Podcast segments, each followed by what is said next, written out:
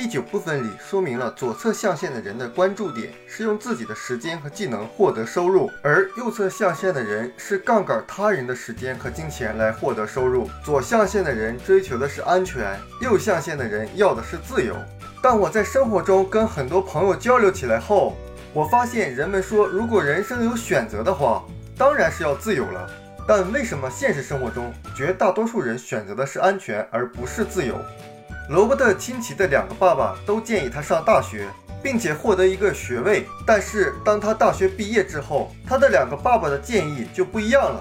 他有学问的亲生父亲，也就是夏威夷的教育督学，经常说上学考高分，然后找份安全而有保障的好工作。而他没有学问，但是很富有的爸爸却说上学考高分，上好的学校，然后创办自己的企业，去给别人提供好的工作机会。他们的建议是不一样的。因为他们一个关心工作安全，另一个关心财务自由。那人们寻求工作安全的主要原因是什么？就是他们在家里和学校里接受的就是这样的教导。到现在为止，很多人仍然是不假思索地听从了这种建议。很多人从小就被告诉说，要首先考虑工作安全，而不是财务安全或者财务自由。大多数人在家里和在学校里都没有学到多少。甚至根本没有学到金钱方面的知识，所以他们就自然而然的更加坚定的信仰工作安全的观念，而不是去追求财务自由。如果你仔细观察现金流象限图，你就会发现左侧象限是由安全推动的，而右侧象限是由自由推动的。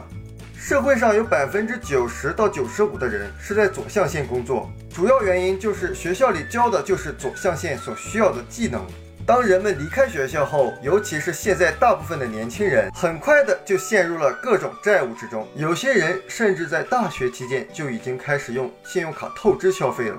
如果他们不提升财商的话，他们会在今后的一生中一直欠债。你看一下那些受过教育的普通人的生活，他们的财务记录通常是这样的：上学，然后毕业找一份好工作，很快开始挣钱了，然后是消费。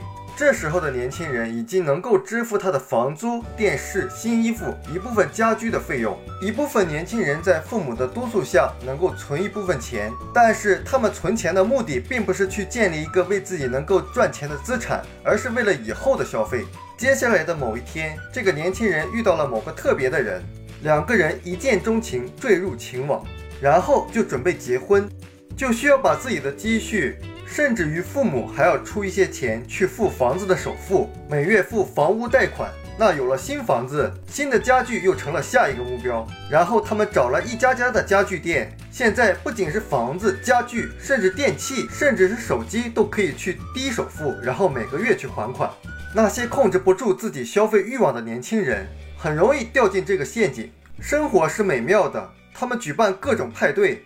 把所有的朋友都找来参观自己的新房子、新车、新家具、新玩具，而他们将在余生中背负沉重的债务。接着，他们的第一个孩子出生了。这对受过良好教育、工作努力的普通夫妇，必须把孩子交给父母或者幼儿园。他们必须节省开支，然后努力工作。他们变得必须寻求工作安全。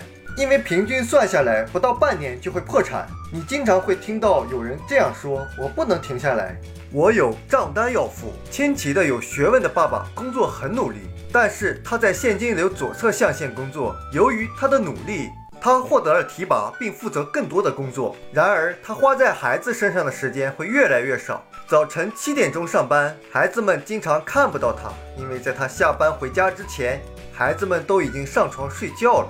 这就是你在现金流左侧象限辛苦工作并且获得成功后的结果。成功使你的闲暇时间越来越少，尽管这样能挣更多的钱。那挣更多的钱就真的能解决问题吗？你会发现，当人们钱挣更多的时候，他就需要换更大的房子、更好的车，然后变成背负更多的债务。